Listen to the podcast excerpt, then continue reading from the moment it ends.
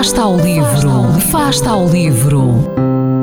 Ler mais, ler melhor, ler saúde, ler ciência, ler arte, ler todas as palavras do mundo. Fasta ao livro, uma rubrica da responsabilidade da Rede de Bibliotecas de Vizela.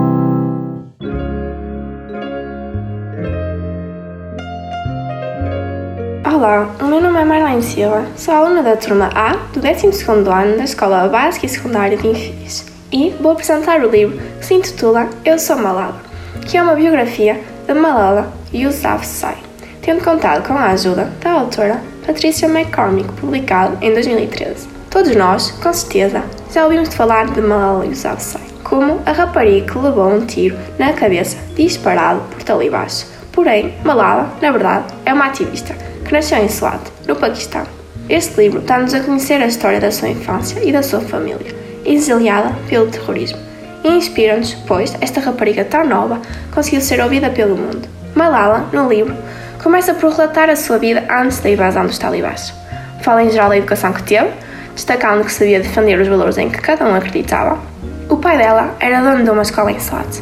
Acreditava que todos tinham direito à educação e, devido ao orgulho da sua própria filha, Malala fez que todas as crianças de Swat tivessem acesso à educação. Numa segunda parte, os talibãs surgem e Malala conta como tudo se deu. Como tudo começou com uma rádio que impunha regras ao povo e como este era aterrorizado pelos dirigentes dos talibãs, que afirmavam que quem não cumprisse as regras seria vítima de um terremoto enviado por Deus. Algumas dessas regras eram as seguintes. As mulheres não podiam andar nas ruas sozinhas, tinham de estar sempre acompanhadas pelo marido ou por um familiar próximo, tinham de usar burca, não podiam andar na escola e quem não cumprisse as regras seria castigado ou morto, muitas das vezes sem público. Estas regras são semelhantes às regras impostas no Afeganistão este ano, quando o grupo extremista talibã começou a ocupar o país. Passado tantos anos, é importante destacar que este grupo ainda existe e que essa luta pelos direitos da mulher, pela educação e pelos direitos humanos ainda não acabou. E, na minha perspectiva, infelizmente, está longe de terminar. Depois, advém o momento em que Malala foi atingida por uma bala por parte do talibã no seu rosto quando vinha da escola. Apenas com 15 anos, ela tornou-se um alvo a bater, após todas as suas lutas e a sua campanha pela educação das raparigas. Depois desse ataque, foi transferida para um hospital em Birmingham, na Inglaterra, para conseguir sobreviver. Por fim, Malala conta como foi a sua recuperação e o reencontro dela com a família em Birmingham, onde passarão a viver alcançou o reconhecimento mundial devido à sua emocionante história.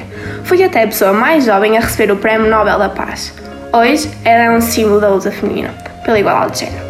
Para concluir, esta história real que Malala viveu parece ser uma, uma realidade muito distante, mas, na verdade, os talibãs continuam a impor-se como está a acontecer agora mesmo no Afeganistão. Sendo homem ou mulher, devemos sempre lutar pelo certo, apoiar sempre aqueles que sofrem, que não têm os seus direitos reconhecidos e, acima de tudo, lutar contra todo e quaisquer extremismos, para que o mundo seja melhor.